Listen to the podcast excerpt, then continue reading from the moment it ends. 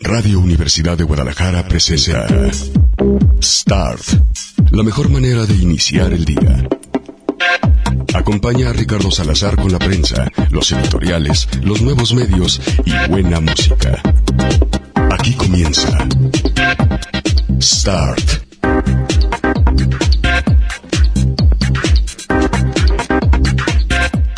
Hey, ¿qué tal? ¿Cómo les va? Muy buenos días, bienvenidos. A ver, déjenme me limpio un poquito la garganta. Bienvenidos a una nueva edición de Start, la revista de prensa de Radio Universidad de Guadalajara. Hoy que estamos a día 2 de septiembre del año 2019 y siempre que inicia un mes, pues ya como somos de edad tenemos que empezar a decir, híjole, qué rápido pasa el tiempo, ¿verdad? Ayer tenía 19 y hoy tengo los que tengo. Bueno, eh, para todos los que sienten que pasa rapidísimo el tiempo y sobre todo para los que eh, han visto también ya como una tradición desde hace algún buen rato el hecho de que septiembre inicia con eh, no únicamente las clases de los chiquillos y las chiquillas, que ahora cada vez inician más pronto, inician por allí de agosto, sino también con el informe presidencial. Bueno, pues eh, no fue la excepción en esta ocasión, aunque hay críticas de que no fue un informe directamente ante diputados, sino que siguió la tradición de Felipe Calderón y de Vicente, digo, de Enrique Peña Nieto, de que para no exponerse a la exposición, pues más bien hizo un acto al que invitó a gente que sí es su compa, eh, diríamos en términos de, de Enrique Peña Nieto, ya sé que aquí se aplauden y entonces, bueno, pues fue un acto de 100 minutos en el cual básicamente se dio a conocer una serie de cosas que podrían despertar la matraca de quienes apoyan la cuarta transformación y se dio como un hecho el inicio apenas de cosas que están empezando a suceder, como por ejemplo la operación de la Guardia Nacional en los lugares donde más se le necesita y también lo que tiene que ver con la eh, corrupción y el fin de la era del el intermediarismo para favorecer a los, a, los cuates, saludos Enrique Alfaro, y acabar así con la corrupción. Bueno, eh, más adelante platicaremos acerca de ello. Díganme ustedes si vieron o no vieron, si les interesó o no ver el informe de el presidente Andrés Manuel López Obrador, que atrás de él decía tercero, aunque en toda su publicidad oficial decía que es el primer informe de gobierno. Entonces ya no entendimos si hubo un error de comunicación, si fue un error de quienes pusieron el rótulo o si efectivamente como algunos que todo lo justifican de lo de la cuarta transformación, pues en realidad tenía que ver con que ya hizo un informe en el Zócalo y supuestamente otro el día que ganó eh, una, un año después de que ganara el día de la victoria. Bueno, en 2017 eh, conocimos el más reciente material de una mujer de Chetumal, Quintana Roo, que nació en febrero y que es una de las artistas de cabaret que más dieron de qué hablar justamente por la adaptación desde los ochentas de algunos clásicos, ya sea de películas, ya sea de música, digamos, de esa que se conoce como formal, o música que nosotros en el ámbito de la jerga común y corriente decimos música clásica, o adaptaciones de canciones que ustedes y yo conocemos perfectamente como esta. El material al que me estoy refiriendo se llama Caprichos y son las canciones que ella había tenido ganas de grabar desde hace algún buen rato, pero que por alguna razón no había grabado. De ese Caprichos escuchamos esto que seguramente ustedes van a reconocer bastante, bastante bien. Se llama La Interesada. Y les aviso que esto es porque durante esta semana, justamente para festejar septiembre, les voy a poner música mexicana muy poco común y que nos vamos a inclinar para el lado de las rumberas y las cabareteras. Así que por lo pronto, aquí está, ni más ni menos que esto que ustedes conocieron con Piporro. Ustedes los grandotes, los chiquitos, los que andaban festejando la semana antepasada en Twitter a el Capitán Borolas, pues no, no conocieron a Piporro, así que seguramente este va a ser su primer contacto con la música de este que era el cómico que no su abuelo de ustedes, sino mi abuelo de mí, que tenemos una diferencia de edad un poquito notable, pues escuchaban y morían de la risa. Así de inocentes eran. La interesada, hasta de esta mañana aquí en Start de Radio Universidad.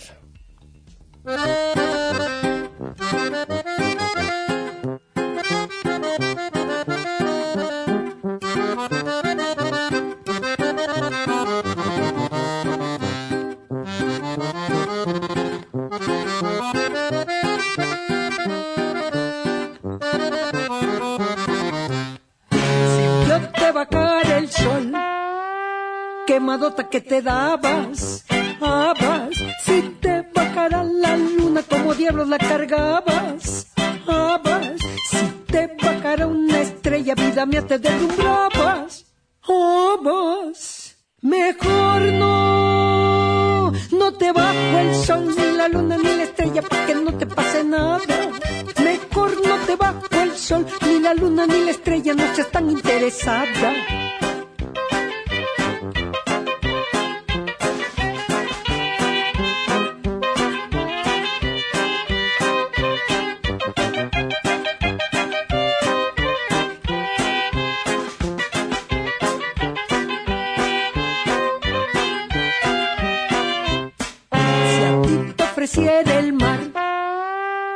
Te apuesto que te ahogabas, Si te ofreciera un millón la manota que estirabas, Si te llevo a Nueva York de seguro y me dejabas, Mejor no, no te ofrezco el mar ni el millón ni Nueva York para que no te pase nada. Mejor no te ofrezco el mar ni el millón ni Nueva York, no seas tan interesada.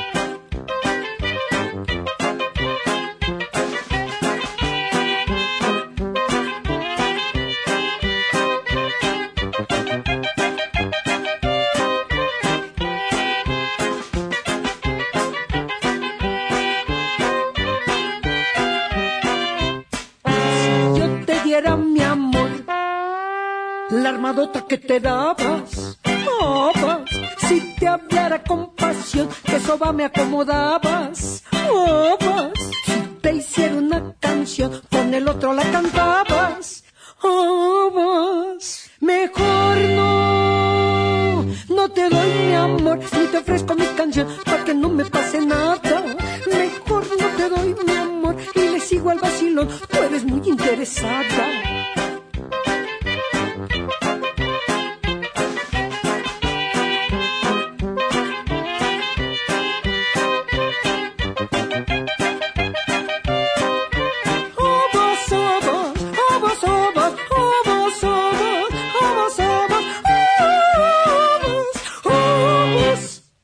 Ahí está la reina del heavy nopal, la que en su momento fue vetada por Televisa, Astrid Haddad, y en su momento fue incluida en las telenovelas, e incluso también en las películas de lo que se conoció como el nuevo cine mexicano, eh, pues allá por finales de los 80, principios de los 90. Bueno, eh, vamos a revisar rápidamente cómo se lee desde fuera el informe de Andrés Manuel López Obrador el día de ayer, porque, como les digo, dijo algunas cosas que son, pues, apenas el principio de un algo, que por supuesto que la gente, como estábamos, y, eh, y estamos, hay que decirlo también claramente, hartos de la política, de repente nos resulta chido escuchar cosas distintas y aplaudimos, sin embargo, son cosas que todavía no están pasando o que están pasando mal. Y el caso es que eh, también hay lecturas que obligan y lo reconoció el propio Andrés Manuel López Obrador, a reconocer que somos un mundo mundial, es decir, que somos una global, una pues economía que forma parte de la globalización y que en parte lo que en este momento él tiene que informar, digamos de positivo, no se debe a lo que ha hecho ni su gobierno ni a lo que ha dejado de hacer en comparación con los gobiernos anteriores, sino a que se están peleando hasta la madre.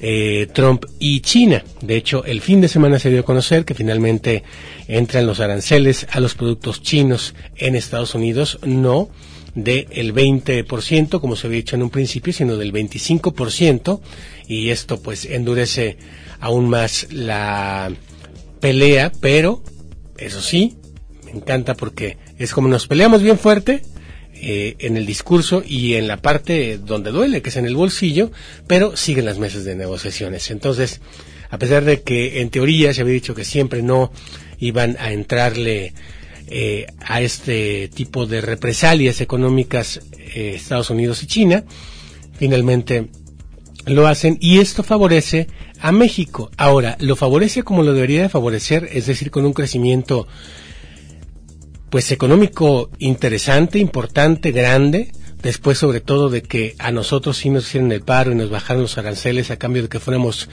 pues su muro, ¿no? En el sur de la frontera y de que hubiera desatinos de parte del presidente al llamar, cuando se están violando evidentemente los derechos humanos, provocadores a quienes cierran en algún momento el paso de los camiones que detienen a los migrantes que vienen de Centroamérica y no solamente de Centroamérica, sino de África o algunos otros países eh, que están pasando las negras, como por ejemplo Nicaragua o incluso Venezuela, pero que no piensan quedarse en México y se piensan ir a los Estados Unidos, bueno, pues a esos que detienen esos camiones los llama provocadores y a los eh, que se enfrentan con la Guardia Nacional los llama provocadores cuando en realidad eso es una violación de los derechos humanos. En fin, con todo y sus eh, carencias en lo que se refiere al discurso, con todo y sus aceptaciones de que en realidad pues nos ha ido bien económicamente, no necesariamente por algo que hayamos hecho o dejado de hacer, sino por que a Estados Unidos le está yendo un poquito mal por aquello de estarse peleando con eh, China.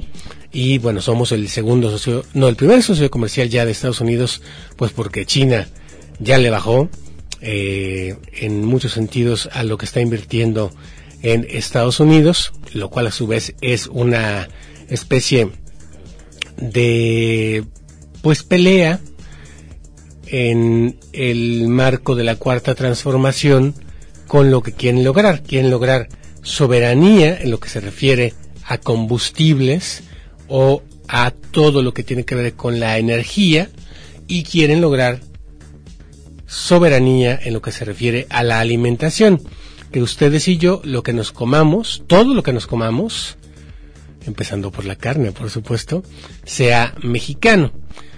Lo cual de repente va un poco en contra de la globalización, porque pues a mí se me puede antojar un buen corte argentino y no tiene nada de malo irlo a comprar a un lugar que sea un restaurante argentino, ¿no? O una buena sopa eh, o bueno, una buena pasta italiana, y tampoco eso tendría que atentar contra lo que ellos llaman soberanía alimentaria, ¿no? Habrá quien diga, no, el queso roquefort o el queso azul se puede hacer en México y qué mejor que gane Lala o qué mejor que gane sello rojo en lugar de las marcas extranjeras. Pero bueno, eh, lo mismo puede pasar con el, con el combustible. A lo mejor las celdas solares que yo quiero para mi casa, para calentar el agua, para ya no pagarle electricidad, o mejor dicho, para venderle, de hecho, electricidad como está el esquema actualmente a la Comisión Federal, eh, pues son de otra nacionalidad y eso atentaría o no, podría ser una pregunta que nos hagamos, eh, en contra de esa soberanía energética. Quién sabe, el caso es de que, bueno, les quería leer este artículo de El País donde se ponen claro algunas cosas como esto que tiene que ver con lo económico, para que no nos pongamos ni, ni de un lado ni del otro. A ver, criticar al presidente o hacer las preguntas que yo acabo de hacer no significa que esté uno en contra del gobierno y que no y que no tengamos pues esperanza para los próximos cinco años, efectivamente, porque el PRI y el PAN se están pasando de ratas y muchos están imitando sus mañas, pues porque ahí se formaron. Se formaron ahí, sí, efectivamente, Enrique Alfaro, con licitaciones como, por ejemplo, las que declara que son adjudicaciones directas porque no hay competencia, cuando sí hay competencia, o licitaciones, como ya hemos visto en el caso de toda máquina, de empresas que se crean ex profeso y o tienen los mismos socios y o son notariadas por eh, el mismo el mismo pariente casualmente de cierto gobernante no eh, se hizo algo parecido o se intentó hacer algo parecido nada más que lo frenaron a tiempo hace semana y media con una empresa de salud, sin embargo pararon la licitación y la volvieron, o más bien pararon la adjudicación y le lanzaron como, como eh, licitación y también eh, hubo por ahí la posibilidad de sancionar a un empresario cercano a Enrique Alfaro o al Movimiento Naranja, pero como era uno de los financiadores, pues no se podía sancionar y por eso tuvimos el caso de Antonio Gloria. Así que eso de que la lucha ya no eh, hay impunidad en México y ha empezado la lucha contra la corrupción, que fue con lo que empezó Andrés Manuel Observador en su discurso, está por verse, porque luego yo siempre peleo mucho esta parte y creo que la aplicamos también en Jalisco importa o parece que se cuenta solamente lo que pasa en la capital, tanto allá como acá, y las realidades que se viven en los interiores, tanto del Estado como de la República, son francamente distintas. Dice el diario El País que la ralentización económica está obligando a México a un nuevo horizonte fiscal, con la recaudación más baja, ojo con esto, no estamos pagando impuestos como deberíamos, con la recaudación más baja de la OCDE, crecen las voces que urgen al gobierno a aprobar una reforma tributaria. Y acuérdense que ya hay voces, entre ellos el, la, del secretario de Hacienda, eh, que a su vez era subsecretario, que está pensando en nuevos impuestos, entre ellos, por ejemplo, regresar la tenencia y o eh, ponerle algún impuesto a las plataformas a las plataformas de eh, tipo electrónico. López Obrador, dice el país, mantiene en cambio su promesa de esperar hasta por lo menos la mitad de su mandato. Andrés Manuel López Obrador llegó a la presidencia de México hace nueve meses con una cuádruple promesa económica, que es ampliar y redefinir los programas sociales en un país en el que la pobreza afecta a cuatro de cada diez personas y con el discurso de primero los pobres, que ha venido repitiendo de manera ininterrumpida y que eh, pues eh, esta ocasión, la ocasión del informe, no fue la excepción. Abatir la corrupción, invertir en un puñado de proyectos de infraestructura como el tren Maya, la refinería de Dos Bocas y el aeropuerto de Santa Lucía y eh, a su vez no subir los impuestos hasta al menos lo que dice el país es el Ecuador de el sexenio, que sería la mitad de el mismo sexenio. El presupuesto del 2020, dice, no contendrá alzas fiscales y, eh, o al menos dice, y aquí es donde empiezan los condicionantes, de importancia o de calado, salvo quizá, les digo, una de las, eh, de las eh, actividades digitales o un gravamen las actividades digitales para sostener la ambiciosa agenda social del nuevo gobierno. México tiene que ingresar más cuanto antes, dice el diario El País.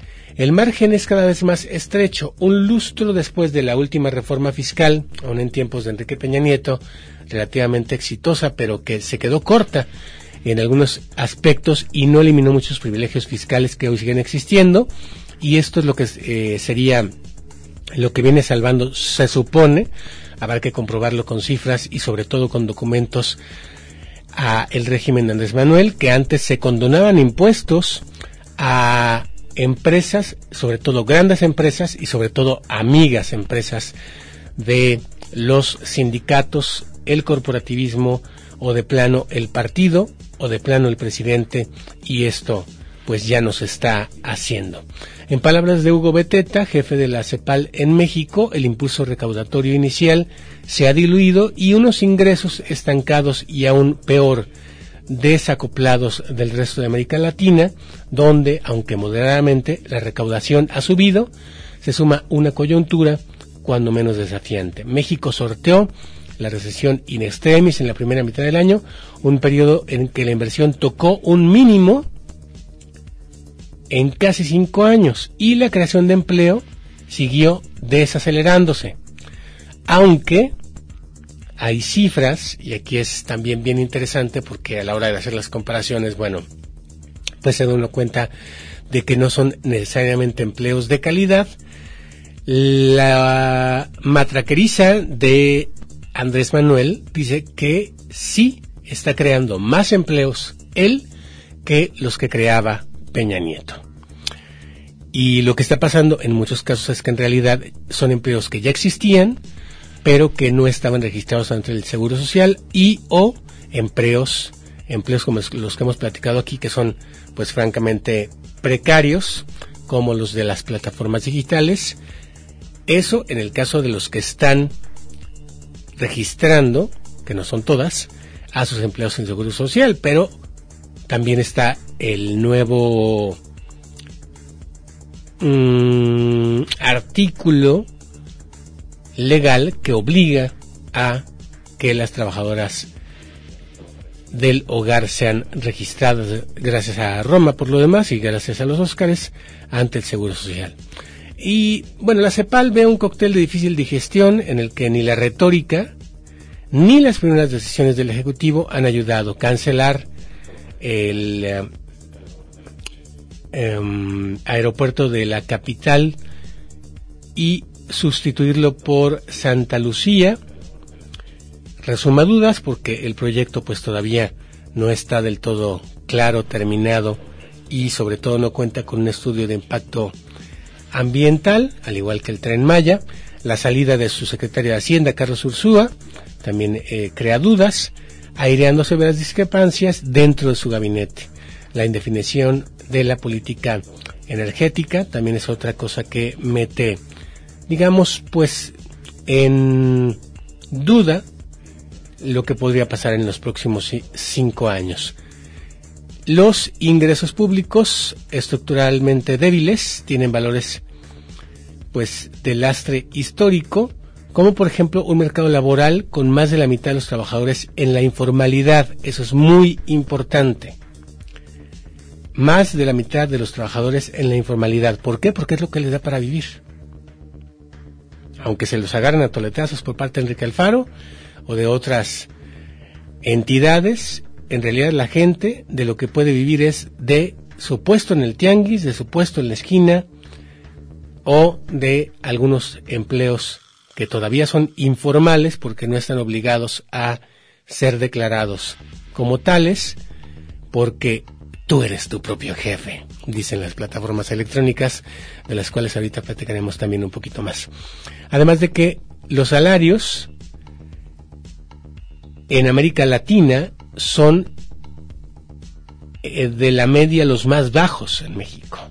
O sea, sí subió el salario mínimo y está padre que haya subido en comparación con eh, los últimos tres o tal vez cuatro sexenios, pero no subió lo suficiente como para alcanzar a la eh, canasta básica y todo lo que ha subido pese a que ahora se den los útiles escolares, los uniformes y otro tipo de apoyos. Además de que hay una evasión fiscal que pese a los esfuerzos sigue cabalgando a niveles incompatibles con la construcción de un estado de bienestar como lo ha planteado Andrés Manuel López Obrador. Con la recaudación en el entorno del 14% del PIB, 10 puntos por debajo de la OCDE, lejos incluso de Chile y Turquía. Imagínense, estar lejos de Turquía, que son los emergentes del club, junto con Chile, pues es algo que nos pone un poquito, un poquito, digamos, lejos de lo deseable. Muchos esperaban que con la llegada de López al poder se produciría un viraje en la senda tributaria y de momento lo que hay es agua. La austeridad a ultranza se acerca a su límite tras cortar grasa y gastos superfluos. Las tijeras han llegado al músculo, afectando a sectores tan sensibles para el futuro como la salud, o la investigación o promoción del comercio y con los tambores de la recesión redoblando en medio de todo el mundo, el gran em, debate el gran deber es reforzar las entradas de cobro en la caja del gobierno. La teoría de los ciclos y estamos en el periodo de crecimiento más largo de la historia. Estados Unidos, por ejemplo, amenaza con imponer pronto su ley. La pregunta empieza a no ser si viene una sacudida, sino cuándo va a llegar. Y dejarnos de discusiones infantiles de les dijimos que no íbamos a crecer eh, y los expertos eh, eh, estaban esperando el apocalipsis, sin embargo sí crecimos al 0%, al 0 punto y tantos por ciento, pero sí crecimos. Ah, no, pues chido. Bueno, China sufre los rigores, como les digo, de la guerra comercial y, ojo, el catarro de la industria automovilística que acecha Alemania, a quien le seguimos comprando muchos, pero muchos, muchísimos coches, es una de las broncas que vamos a enfrentar muy pronto y ojo, algo que ayer celebró el presidente, que no es para celebrar porque se fueron de aquí, uno, por la delincuencia, o dos, porque la economía no les daba para mantener a sus familias, el número de migrantes que mandan remesas de los Estados Unidos a México.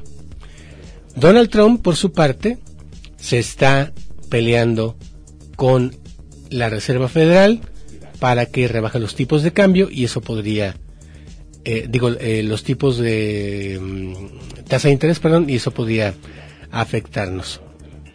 Además, em, pues esto no acompañó el, al presupuesto 2019 y el presupuesto de este año lo está pasando mal en cuanto al erario. El director de la Universidad Anáhuac, Luis Fonserrada, hizo una previsión de crecimiento de 1.5 y 2.5% y la expansión va a quedar finalmente a la mitad. Menos ingresos, menos margen de maniobra para el Ejecutivo pensar en la reforma tributaria en primera instancia, pensar en nuevos ingresos y en México, salvo el impuesto sobre la renta que, que recuerda Fausto Hernández del de TEC de Monterrey, no dista mucho del resto de países industrializados y solo eh, eliminando la tasa cero del IVA sobre alimentos y en su momento se hablaba medicinas y retirando tasas reducidas sobre las medicinas eh, se ingresaría eh, algo sobre un punto porcentual del PIB, de acuerdo con los expertos. Así que, sí, hasta ayer la cosa muy bonita, sí, hasta este 2019 la cosa muy bonita, pero no va a seguir así por lo que pasa con China, Estados Unidos y Alemania. Nos gusta cuando nos conviene la globalización, pero cuando no, pues no, ¿verdad? Entonces, bueno, pues en este momento es parte de lo que tendríamos que empezar a, analizar. Y bueno, la otra es crecer, hacer que el SAT recaude más, porque sí, aunque eh, haya crecido la tasa de los que pagan impuestos, todavía no son suficientes para lo que país para lo que el país necesita. Bueno, vamos ahora a escuchar más música porque es septiembre y estamos escuchando música de mexicanas y ¿qué más se antoja en septiembre que un tequilita o un mezcal? Los dos los tenemos en esta barra, así que usted ordene. ¿Qué le parece si empezamos con unas copitas de mezcal, un clásico de la música mexicana, incluida también en lo más reciente de Astrid que lo más reciente es un decir porque ya tiene dos años, así que ahí les van estas copitas de mezcal. Thank you.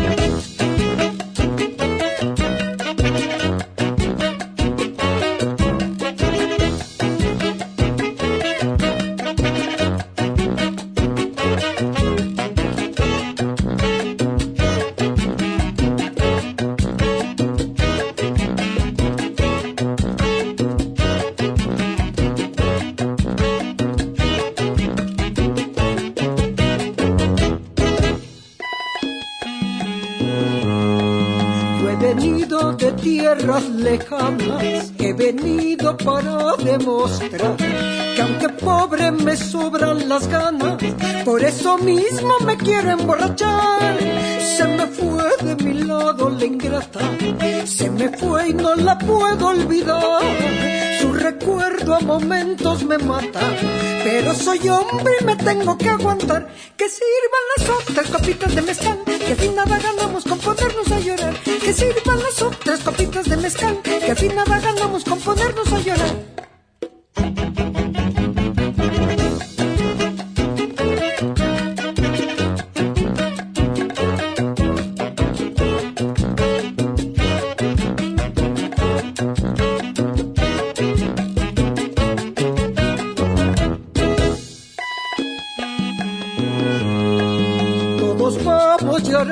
Cariño, todos vamos llorando un amor. En cada alma se esconde una pena, en cada pecho se esconde un cruel dolor. Olvidar el amor que se tiene no es tan fácil, pero hay que olvidar.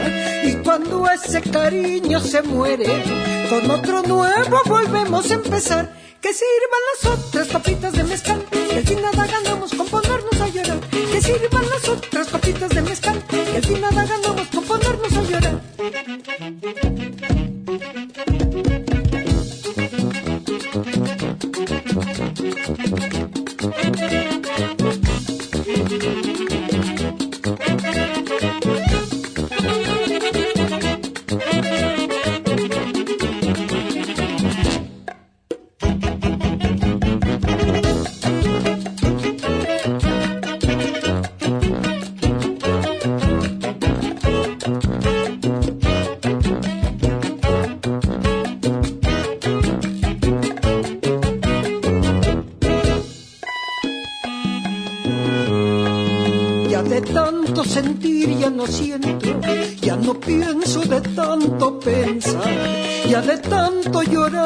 comprendo que hasta mis ojos se van a marchitar. Que me sirvan las copas bien llenas, que al amor yo le quiero brindar.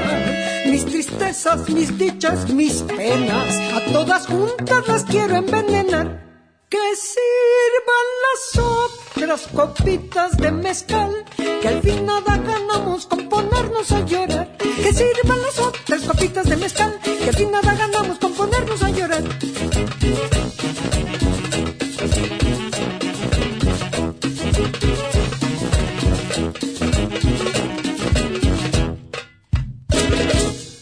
Bueno, pues sí se antoja, ¿no? Sí se antoja sobre todo porque pues te, te, queda un algo y es una cosa interesante porque hay un debate en torno al mezcal de si es sustentable o no y si es suficiente el número de árboles que por supuesto presumía Andrés Manuel López Obrador que se han plantado en eh, el país, específicamente los que se han plantado en Oaxaca.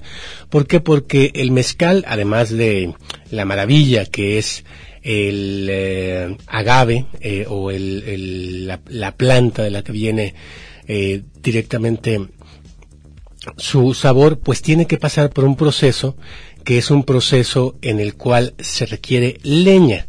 Y hay quien empieza a considerar que dado el auge del mezcal, y por cierto, hay mezcales carísimos que se están vendiendo alrededor del mundo, pues eh, haría falta que haya una política de autosustentabilidad en Oaxaca que eh, no lleve a quemar los árboles que en este momento existen, sino que haya, digamos, como árboles especiales que se hayan plantado para tal cosa en lugar de eh, atentar contra, mm, digamos, el ecosistema.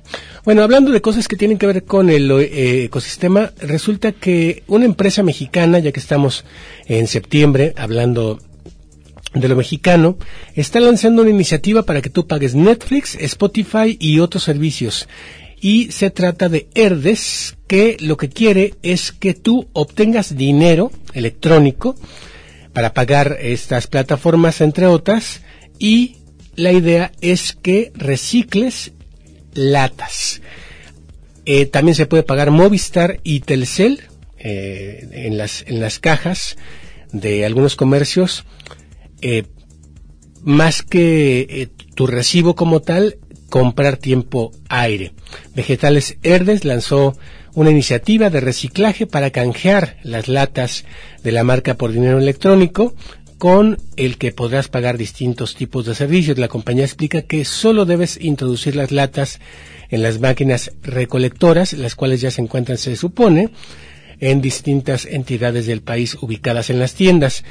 Eh, entre estas entidades ya están Baja California, Chihuahua, Ciudad de México, Estado de México, Jalisco, yo no las he visto, Michoacán, Nuevo León, Querétaro, Sinaloa y Sonora. Si ustedes las han visto, échenme un tuit en arroba GDL en la red social del pajarito Vegetales Cerdes. Explica que para obtener el dinero electrónico deberás registrarte con eh, estas máquinas recolectoras y obtener un eh, QR, registrarte con un celular y registrar eh, eh, esos datos se va a dar un QR que tú vas a poder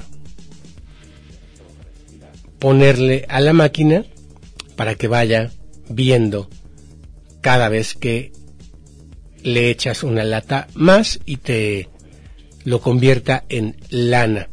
Para obtener un peso digital acumulable pero que no puede ser intercambiado por efectivo sin embargo les digo, si se puede pagar, por ejemplo, tiempo aire de Telcel, AT&T, Movistar, se puede pagar también un Nextel, Virgin, Megatel 20, eh, cierto y más tiempo, que supongo que son compañías regionales, no los había oído yo escuchar.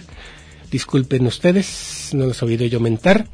Y también podrás eh, pagar servicios de entretenimiento como tu Netflix, tu Spotify, el pase urbano, eh, que no sé qué sea eso, y el Skype. Además, también puedes comprar membresías y o pagar eh, tus mensualidades de Xbox Live, PlayStation Plus, Nintendo, PlayStation Store y hasta boletos para Cinepolis. Así que conviene. Eh, lo único que no me queda claro es, y estoy terminando de leer esta nota de, mm, de el no del financiero, perdón, es si son cualquier tipo de latas o si son solamente de Herdes. Dice que también puedes pagar Telmex, Dish, Sky, Total Play Easy, Cable y Cablevisión, etcétera. Y por lo pronto el, programa está vigente hasta el día 31 de octubre, pero pues no dice si se puede eh, eh, depositar otro tipo de latas. Ahora, no dice que no se pueda, entonces se puede asumir que sí, ¿no? En fin. Bueno, eh, a ver, hablemos rápidamente de cuestiones que tienen que ver con México en lo que tiene que ver con las plataformas electrónicas. Resulta que ha habido muchos delitos en los cuales eh, la autoridad no cuenta con un registro de quién va manejando el vehículo de una de las eh, compañías como Uber, Cabify o Didi y el registro mínimo, por ejemplo, de dónde vive ese conductor. Y en algunos casos, por ejemplo en el caso de Didi, te preguntan si efectivamente ese conductor iba manejando o no y corresponde con la eh, fotografía. Pero y ya, hay eh, ciudades donde eh, esta información que ellos en teoría tienen de sus empleados, o mejor dicho, de sus socios conductores porque son sus propios jefes, no se comparte con la autoridad y es desconocida y eso permite, digamos, cierto margen de impunidad para que ellos decidan, como lo han hecho, por ejemplo, en Jalisco, por sus textos, no entrar a ciertos lugares, como por ejemplo Tonalá. Tonalá está vetado por los conductores de Uber, Cabify y Didi, porque hay más asaltos, pero nada dicen de el número de violaciones o acosos en contra de mujeres que cometen sus conductores. Ante esto, hay una buena, una buena y una mala. La buena es que las plataformas están cediendo y están en negociaciones con las autoridades para compartir eh, entre ellos, para que una no contrate a alguien que venía con un mal antecedente a, otro de los conductores, algunos de los conductores que ya traen, digamos, eh, esos antecedentes y también con los gobiernos la información común sobre los conductores que incurren en comportamientos negativos o peligrosos. Esto dijo el director general de Cabify en México, Ramón Escobar.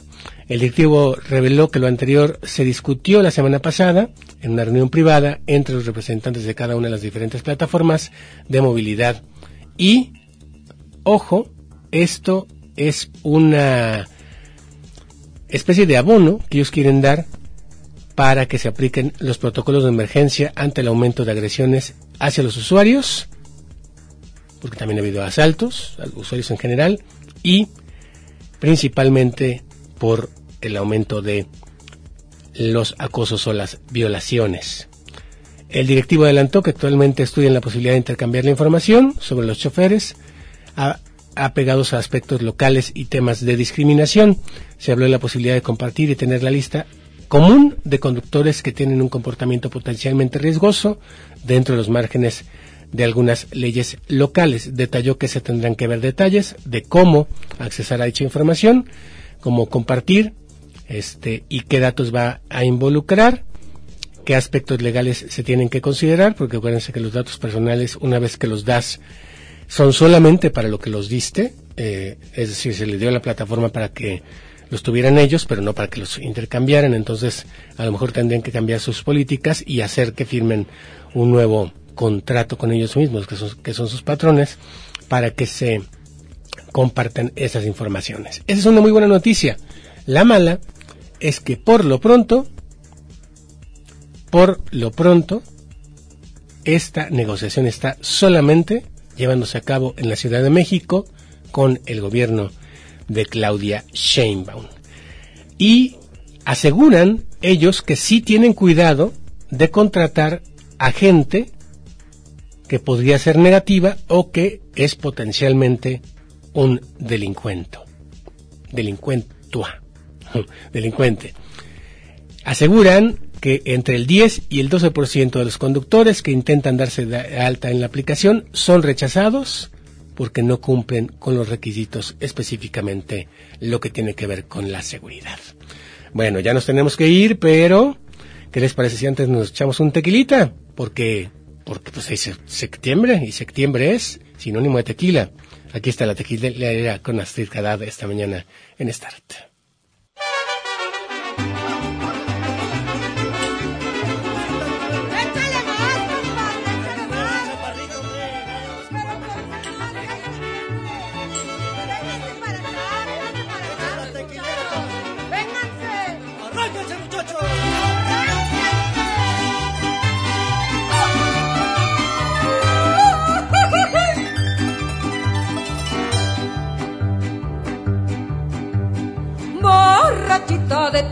Llevo siempre el alma mía.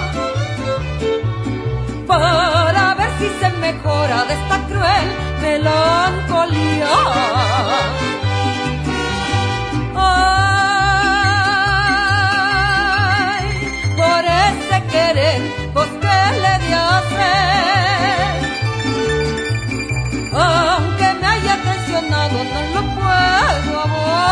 Como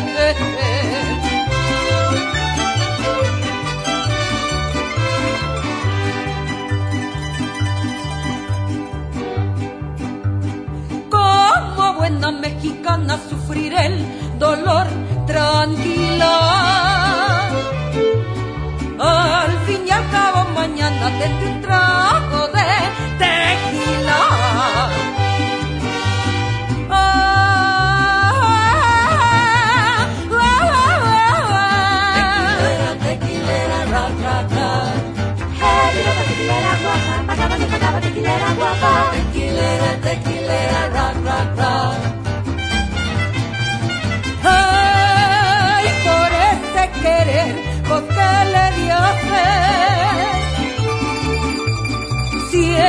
destino me lo dio para siempre padecer.